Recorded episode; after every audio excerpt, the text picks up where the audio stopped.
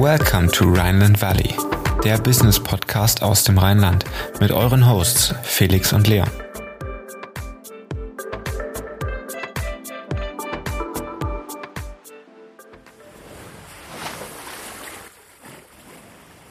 Vom Law Student zu einer studentischen Rechtsberatung bis hin zum Law Clerk bei Baker McKenzie, einer der größten Kanzleien der Welt. Unser heutiger Gast hat ein breites Kenntnisspektrum in den Bereichen Corporate Law, Startup Consulting und den Kapitalmärkten. Herzlich willkommen im Rheinland Valley, der Business Podcast für zwischendurch. Heute mit Alexander Zwilling von der Corporate Law Klinik und Baker McKenzie. Hallo Alex. Ja, hi, freut mich, freut mich, dass ich hier sein darf. Perfekt, wir freuen uns auch sehr. Im juristischen Bereich hatten wir, glaube ich, noch niemanden, oder Leon? Nee, bisher glaube ich nicht. Ähm, Neues wäre, aber trotzdem spannend, weil äh, ich glaube, Alex, du wirst es gleich ausführen. Gerade mit äh, Corporate Law Clinic beratet ihr auch Startups. Ähm, spannendes Thema. Jura auch immer so, sage ich mal, also fernab ist relativ, aber immer so, so, so ein Thema für sich. Äh, in Operations nie oft ähm, irgendwie involviert, sondern immer halt ein Thema, was ja einfach bei der Bürokratie oder bei Streitthemen dann aufkommt. Ähm, aber du, du gibst uns da gleich nochmal einen besseren Einblick, glaube ich. Starten wir vielleicht erstmal mit einer kleinen Vorstellung von dir. Ja, gerne. Also äh, gerne Alex. Äh, Alexander nennen mich wahrscheinlich nur meine, meine Chefs und die Leute, die mich zum ersten Mal, äh, zum ersten Mal treffen. Ähm, 25 Jahre alt. Äh, ich komme ursprünglich aus äh, Frankfurt, beziehungsweise aus dem Großraum Frankfurt. Äh, bin dann fürs Jurastudium nach Köln gezogen. Äh, ja, also mittlerweile seit, seit sechs Jahren im Rheinland. Ähm, Fühle mich auf jeden Fall sehr, sehr wohl, muss ich sagen. Ähm, ja, aktueller Stand ist so ein bisschen ja, viel Fortbildung, äh, viel mit Startups. Also darüber reden wir heute auf jeden Fall auch ziemlich viel. Ähm, bin jetzt seit fast fünf Jahren äh, als Berater bei der Law Clinic äh, aktiv. Ja, ansonsten gibt's eigentlich nicht so viel zu sagen. Ich mache ganz gerne Sport, Fußball, gehe ins Fitnessstudio, so die, die üblichen Klassiker. Das wäre jetzt auch meine nächste Frage gewesen, ob sportliche Aktivitäten vorhanden sind. Jetzt hast du dich für den juristischen Werdegang entschieden. Gab es so einen Schlüsselmoment, wo du gesagt hast, okay, ich habe schon richtig Bock auf Jura? Ja, guck mal, da kann man direkt anknüpfen. Äh, also früher war es echt lange der Wunsch, Fußballprofi zu werden. Ähm, ja, aber irgendwann muss man sich dann meistens mal nach Alternativen äh, umgucken. Ne? Also es schaffen ja wirklich nur die, die allerwenigsten. Ähm, hab dann dementsprechend nach dem Abi mit 18, 19 so ein bisschen äh, nach Alternativen gesucht und mein alter LK-Lehrer, also Leistungskurslehrer im Abi, ähm, hat zu mir gesagt, er könnte sich mich gut als, äh, als Anwalt vorstellen, wahrscheinlich aus mündlicher Beteiligung oder sonstiges. Ich glaube, ich war schon immer relativ diskussionsfreudig ähm, und er selbst hat auch äh, angefangen, Jura zu studieren, ist dann im Lehramt gelandet äh, und daraufhin habe ich ein Praktikum hier bei einem Anwalt in Frankfurt gemacht, habe gesagt, äh, ja, passt eigentlich ganz gut, habe mich deutschlandweit beworben, ähm, am Ende dann in Köln eingeschrieben. Es hat eigentlich von Anfang an ganz gut gepasst. Also es war ehrlicherweise mehr Glück als Verstand. Äh, aber ich würde jetzt einfach mal sagen, so das Gespräch mit dem Lehrer war wahrscheinlich der ausschlaggebende Punkt. Ja. Welche Fähigkeiten ähm, sollte man mitbringen, um gut durch das Jurastudium zu kommen? Ähm, beziehungsweise vielleicht auch, da du jetzt als Law Clerk auch aktiv bist, ähm, hast du eine Praxiserfahrung schon sammeln können. Was sind so, so Fähigkeiten, die einen auszeichnen? Ja, ich glaube, also Fähigkeiten ist natürlich äh, immer, immer ein hartes Wort. Äh, also ich glaube, als allererstes muss es Spaß machen. Also man muss sich irgendwie, irgendwie für die Sache begeistern können. Ähm, und, äh, wenn man Spaß an den Sachen hat, die man macht, glaube ich, äh, sind die Fähigkeiten fast sogar, fast sogar zweitrangig, weil man sich überall irgendwie reinarbeiten kann. Ähm, ja, also ein generelles Interesse ist auf jeden Fall wichtig. Äh, ansonsten braucht man vor allem fürs Studium wahrscheinlich schon eine gewisse Disziplin, also gerade so die Examensvorbereitung. Da wird immer viel drüber geredet. Ich finde, dass sie anstrengend ist. Zwar nicht so, wie die alle sagen, aber ähm, ist auf jeden Fall schon eine, eine harte Zeit. Ähm, mir hat es extrem geholfen, dass ich auch so ein bisschen durch den Sport, durch, ja, durch die Verbindung Sport, Schule ähm, in der Jugend einfach eine ganz gute ja, Fähigkeit hatte, mich zu organisieren. Ich glaube, dass das schon relativ wichtig ist. Also du hast ja gerade gesagt, so die, die Praxiserfahrung oder jetzt die ersten Praxiserfahrungen zeigen schon, dass man relativ, äh, relativ einen langen Tag hat, ähm, in den Kanzleien zumindest, in den großen. Und ich denke, wenn man sich organisieren kann, ja, und so ein bisschen seinen Alltag um die Arbeit umplanen kann, dann ist das schon extrem wichtig. Und grundsätzlich braucht man sicherlich auch eine hohe Frustrationsschwelle. Also egal ob es im Studium ist oder dann auch auf der Arbeit. Also es ist natürlich, insgesamt sind es natürlich sehr eingelebte Strukturen, durch die muss man sich durchbeißen. Also ich glaube, das sind so die wichtigsten Sachen. Hatte ich aber jetzt auch schon öfter gehört, dass mit dem Sport auch so eine gewisse Disziplin einhergeht. Das heißt, man ist diszipliniert beim Sport und dann auch umso disziplinierter in den Sachen, die man dann wirklich mag und dann auch Durchhaltevermögen, wie du es schon gesagt hast. Das ist, glaube ich, dann eine ganz gute Kombi. Ich habe ja, tatsächlich einen Freund, das wollte ich noch noch einbringen, der hat sein Jurastudium bekommen, das hat er mir dann später mal erzählt, begonnen hat er mir später mal erzählt, allein aufgrund der Serie Suits. Kennst du die Serie? Was hältst du von ihr? Das ist natürlich, glaube ich, so das Traumanwaltleben, was da geführt wird, oder? ja klar, kenne ich natürlich. Äh, würde auch lügen, wenn ich sagen würde, ich habe sie nur einmal geguckt. Äh, also die läuft bei mir wahrscheinlich so wie bei äh, anderen How I Met Your Mother irgendwie immer nebenbei äh, wenn, ich, wenn ich zu Hause sitze und irgendwas mache. Ähm, ja, also Traumleben, ich glaube, ich glaube, dass das Leben, was Anwälte in Großkanzleien führen, wird da einfach ziemlich, äh, ziemlich schön dargestellt. Also es sind natürlich immer lange, lange Stunden und alles drum und dran, aber ähm, ja, also jetzt auch um nochmal darauf zurückzukommen, ne? also so krass unterscheidet sich dann ehrlicherweise nicht, auch wenn man das äh, das am Anfang vielleicht denkt, okay, es kann, kann ja nicht sein, sonst wird ja jeder irgendwie Anwalt werden, wenn es äh, so geil ist, ja. Ähm, aber so krass unterscheidet sich es eigentlich gar nicht. Und äh, also diese Story mit wegen Suits äh, angefangen, Yoga zu studieren, die hatte ich tatsächlich auch im, im ersten Semester äh, in den Vorbereitungskursen, da haben das auch zwei Leute gesagt. Also entwickelt sich zum Klassiker, würde ich sagen große, einflussreiche Serie. Wir starten mit der Corporate Law Klinik. Jetzt bist du Teil des Leitungsteams. Wobei unterstützt ihr und was macht ihr eigentlich genau?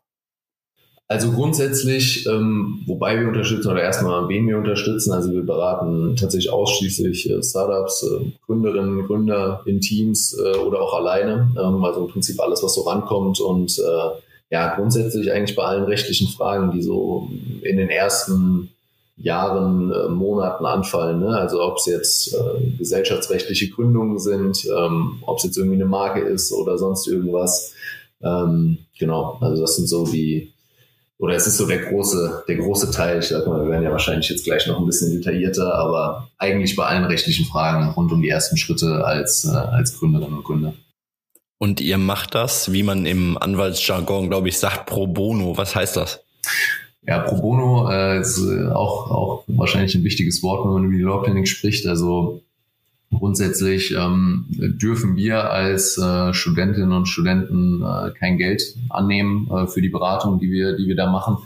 Ähm, und dementsprechend läuft das Ganze, weil wir auch als Verein organisiert sind, wenn überhaupt äh, über Spenden. Ähm, das heißt, wir haben dann ein Erstgespräch mit den Startups. Äh, gucken so ein bisschen, ob man zusammenkommt, ja, also ob wir da wirklich helfen können. Und äh, in der Regel kriegen die dann, wenn wir Kapazitäten haben, eine Mandatsvereinbarung und dann steht immer ganz unten äh, der Satz, äh, wir möchten leeres Feld äh, Euro spenden.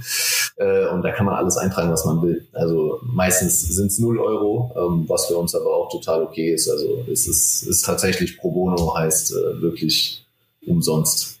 Corporate Law impliziert ja ähm, Gesellschaftsrecht, welche Themen oder in, in welchen Themengebieten konkret äh, beratet ihr? Ähm, wo unterstützt ihr die Startups? Ähm, gib uns vielleicht mal einen Beispielfall, den du schon mal bearbeiten durftest. Also grundsätzlich, ähm, um nochmal vielleicht ein bisschen weiter auszuholen, ist es natürlich so, äh, dass es gerade für Startups extrem schwierig ist, äh, an guten rechtlichen Rat zu kommen. Großkanzleien nehmen wir mal ziemlich hohe Stundensätze und natürlich auch kleinere Anwälte sind häufig, äh, häufig zu teuer für Startups. Ne? Also da setzen wir so ein bisschen an, ähm, dass wir eben aus dem Jurastudium heraus in Zusammenarbeit mit unseren äh, Beiratskanzleien ähm, da dann umfassend und vor allem mit guter Qualität beraten können, würde ich jetzt einfach mal sagen. Ähm, genau, also Corporate Law äh, Clinic würde jetzt mal, so wie du es gesagt hast, im ersten Moment Gesellschaftsrecht implizieren. Ähm, Gesellschaftsrecht ist dann hauptsächlich äh, Auswahl der Rechtsform, ähm, erste Gesellschaftsverträge, Strukturierung der operativen Gesellschaft und äh, teilweise dann auch äh, Holdinggesellschaften für entsprechende Gründer, ähm, ne, falls, falls irgendwie ein Exit äh, von vornherein geplant ist. Also da beraten wir sowohl bei den Fragestellen zur Strukturierung als auch ähm, dann eben im Endeffekt, was so die klassischen Klauseln sein müssen äh, für den jeweiligen Case. Und ähm, unabhängig vom Gesellschaftsrecht beraten wir auch im Arbeitsrecht, was da auch immer ein Riesenthema bei, bei Startups ist. Äh, wie stelle ich die ersten, wie stelle ich die ersten Angestellten und äh, Angestellten an?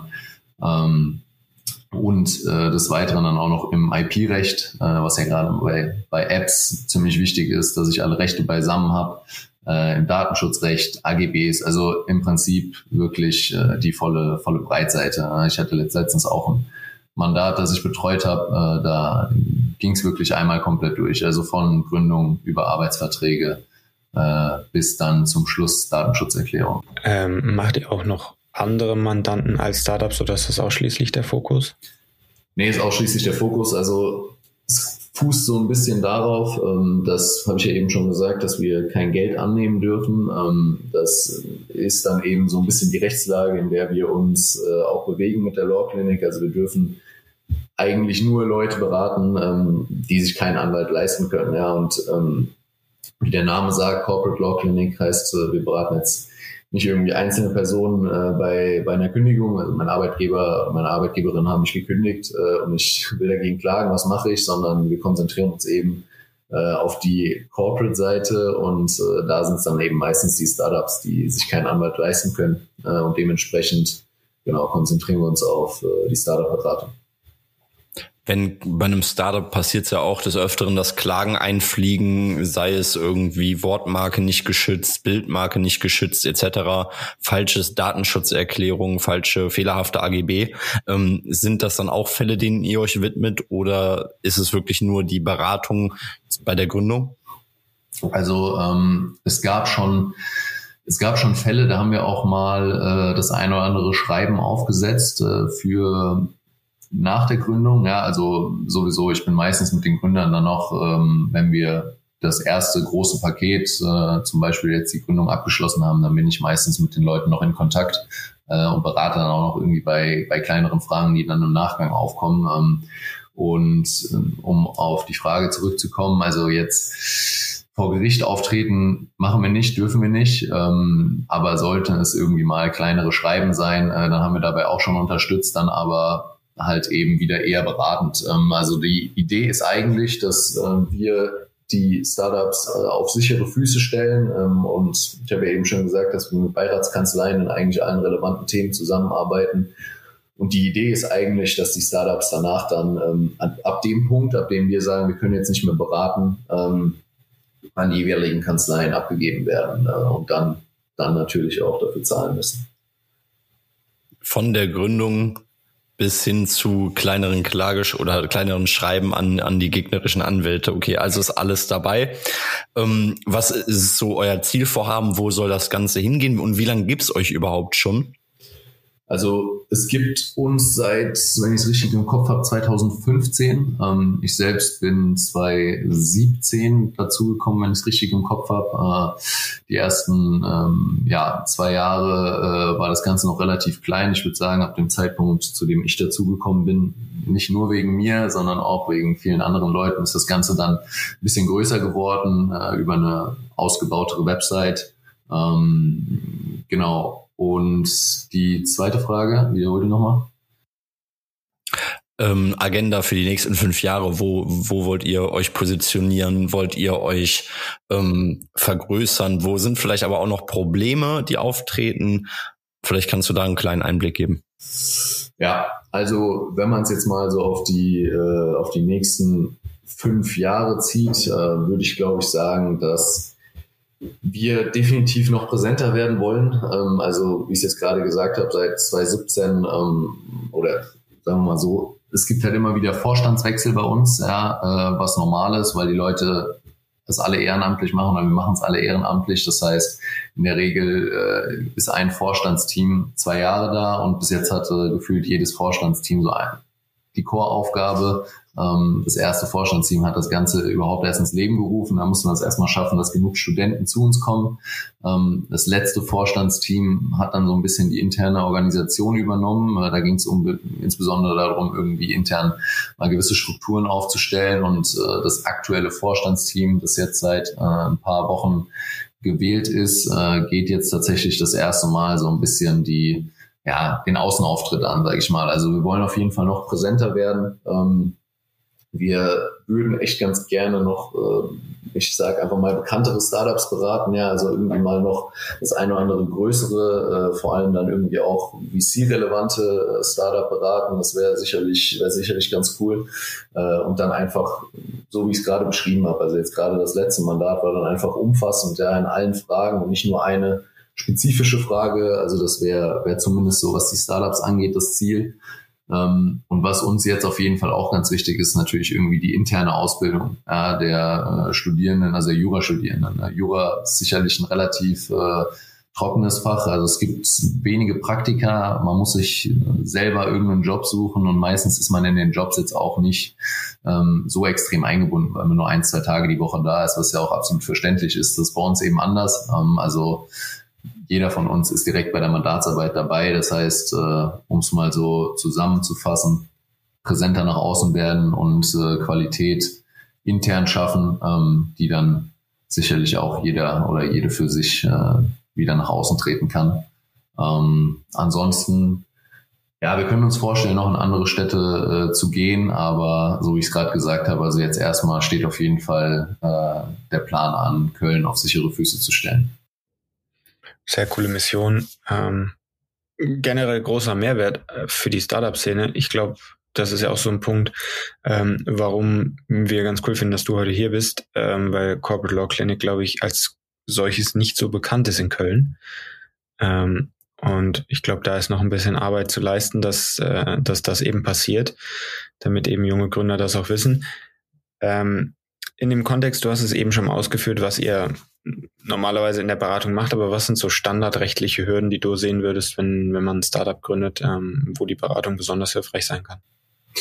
Ja, auf jeden Fall. Also die, die wichtigsten Hürden sind, das sage ich auch eigentlich immer in den Erstgesprächen, sind eher die, äh, die unternehmerischen. Ne? Also das, das Team muss stehen. Also das da habe ich gemerkt, ist das Allerwichtigste. Also gab auch schon Teams, die dann irgendwie auseinandergegangen sind. Ähm, nach dem Erstgespräch oder sogar nachdem wir irgendwie den Gesellschaftsvertrag gemacht haben. Ne? Also Punkt eins ist sicherlich immer erst äh, das Unternehmerische äh, in gute Fahrbahn lenken äh, und danach kann man sich ums Rechtliche kümmern. Ähm, ich verstehe das ja auch total. Also das Rechtliche ist halt dann irgendwie immer Beifang, da kümmert sich nicht, äh, nicht der, der, der Gründer oder die Gründerin direkt drum. Ähm, und äh, ja, da versuchen wir dann eben anzusetzen. Ich denke mal so, die, die wichtigsten Hürden sind sicherlich die, die Gesellschaftsgründung, also die, die Unternehmensform, ähm, weil es schon immer wichtig ist, die auch auf die Bedürfnisse anzupassen, insbesondere auf den, auf den Business Case anzupassen. Ähm, klar, es ist irgendwie in der Regel eine, eine GmbH, aber ähm, Beispiel ähm, oder beispielsweise so eine GmbH bringt halt auch Kosten mit sich. Ne? Wenn ich jetzt ein kleines äh, Startup mache, ich weiß von vornherein, ich will eigentlich gar keine Investoren aufnehmen. Äh, ich habe jetzt nicht so das große Haftungsrisiko, ist vielleicht auch in der GBR bleiben ganz interessant. Also ich glaube, so die erste große Hürde äh, ist sicherlich die, die Gesellschaftsgründung, ähm, gefolgt auf jeden Fall von der Markenanmeldung, ähm, wird immer wichtiger und was natürlich auch immer wichtiger wird, ist, äh, wenn, wenn ich jetzt irgendwie im Tech-Bereich eine, eine, App entwickle, äh, dann sind sicherlich auch immer die, die Rechte am Quellcode etc. Äh, extrem wichtig. Und das ist tatsächlich dann auch das, wo viele drüber stolpern, weil sie sich erstmal zusammentun und alle zusammen entwickeln und auf einmal haben 15 Leute äh, an einem Quellcode geschrieben, aber keiner hat irgendeine äh, Übertragungsklausel unterschrieben. Und das sind dann tatsächlich auch äh, für uns dann knifflige Fälle, hatten wir schon, ähm, aber ist auf jeden Fall alles machbar. Was, glaube ich, ein Riesenthema ist, ist gerade diese die Markenanmeldung, also sich seine Marke eintragen zu lassen. Was genau muss da passieren? Weil ich glaube, da flattern bei sehr vielen Startups dann im Nachgang mal irgendwelche Schreiben ein, wo dann direkt Geld verlangt wird. Also was ist eine Markenanmeldung und warum ist das gerade für Startups interessant? Also ich sag mal so, es ist sicherlich nicht nur für, äh, für Startups interessant. Ne? Ähm, das ist sicherlich immer wichtiger. Also heutzutage äh, für Unternehmen ähm, ohne Marke oder ohne eingetragene Marke rumzulaufen, ist extrem schwierig oder extrem gefährlich vor allem, ne? weil es sicherlich auch Leute gibt, die sich zum Beruf gemacht haben, solche Marken zu finden äh, und dann Schreiben rauszuschicken, äh, so gibt's, also so ist es leider immer. Ähm, ja, das Wichtigste bei einer Markenanmeldung ist, glaube ich, dass man sich vorher äh, einen guten Überblick äh, verschafft. Was gibt's schon? Wo gibt es was? Was könnte uns vielleicht gefährlich werden? Wo sind wir vielleicht zu nah dran? Ähm, da ist eben eine, oder das ist natürlich auch ein großes Thema, wo wir ansetzen. Also gerade dieser, dieser Marktscan, den kann man sicherlich als Startup oder als Gründerteam ähm, in den ersten, in den ersten Wochen mal machen. Äh, aber wir haben da entsprechende Tools, die das Ganze unfassbar vereinfachen. Ne? Also das ist natürlich auch immer schwierig. Äh, ich verstehe das, verstehe das natürlich auch. Äh, Startups versuchen dann oder die Teams kommen dann zu uns und sagen, ja, wie können wir das jetzt, wie können wir das selbst machen? Ähm, was ich auch gut finde.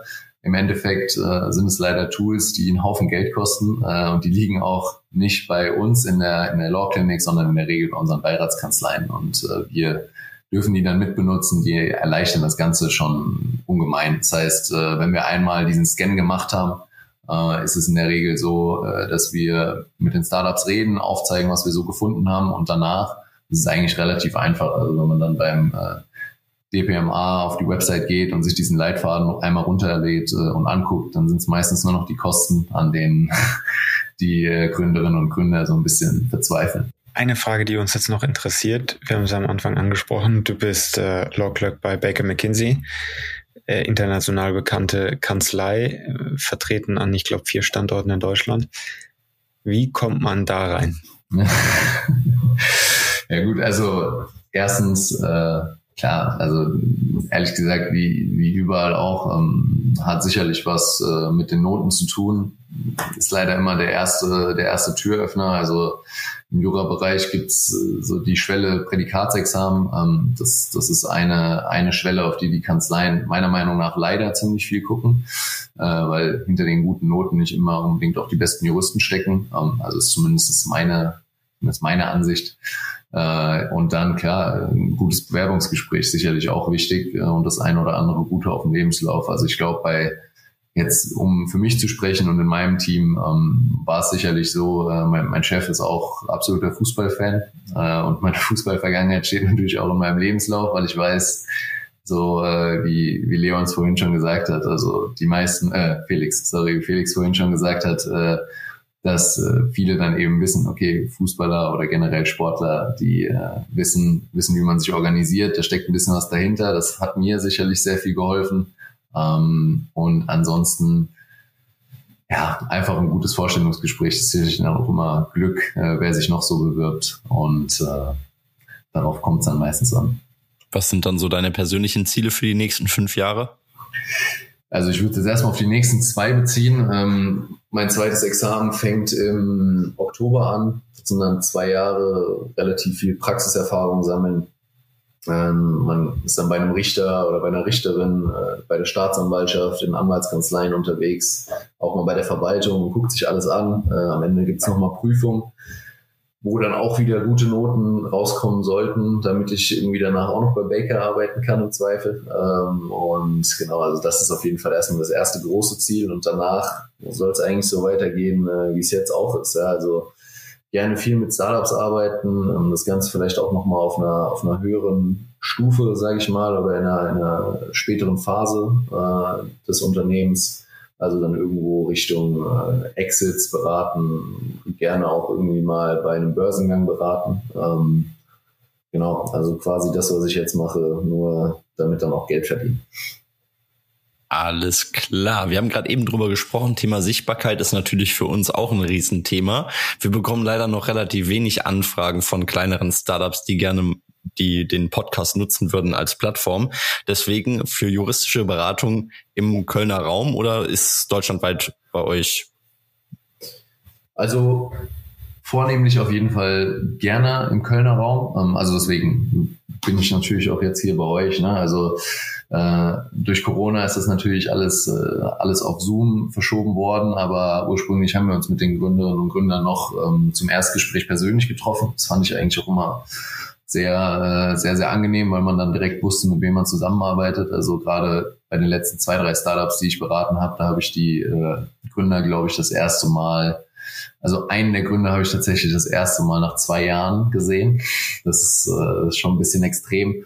Ähm, aber wir haben tatsächlich jetzt auch gerade aktuell ähm, zwei Berliner Startups, die wir, die wir beraten. Also gerne auch deutschlandweit, aber ähm, genau, also so wie es jetzt darum geht, den Standort intern in Köln voranzubringen, wollen wir natürlich auch äh, den Kölner Startup-Raum äh, oder beziehungsweise generell, generell ja, den Startup-Raum in NRW voranbringen und deswegen grundsätzlich Köln, aber wer eine gute Idee hat, kann gerne aus ganz Deutschland kommen. Also meldet euch bei uns, wir helfen immer gerne weiter. Alex, vielen Dank für das Interview. Wir haben jetzt noch die Private Insights für dich vorbereitet. Sechs Fragen, drei unternehmerische und drei privatere. Bist du bereit? Ich bin absolut bereit. Ja. Deine Lieblings-Law-Serie auf Netflix? Gibt es überhaupt eine, wenn es nicht gerade Suits ist? Ich wollte gerade sagen, eigentlich haben wir schon, äh, eigentlich haben wir schon drüber gesprochen. Also ich würde auf jeden Fall mit, äh, mit Suits gehen, ja. Dann ähm, Corporate Law Clinic unterstützt ähm, in einer Rechtssache ein Startup. Ähm, auf welches Startup hättest du richtig Lust? Äh, schon existierendes? Ja.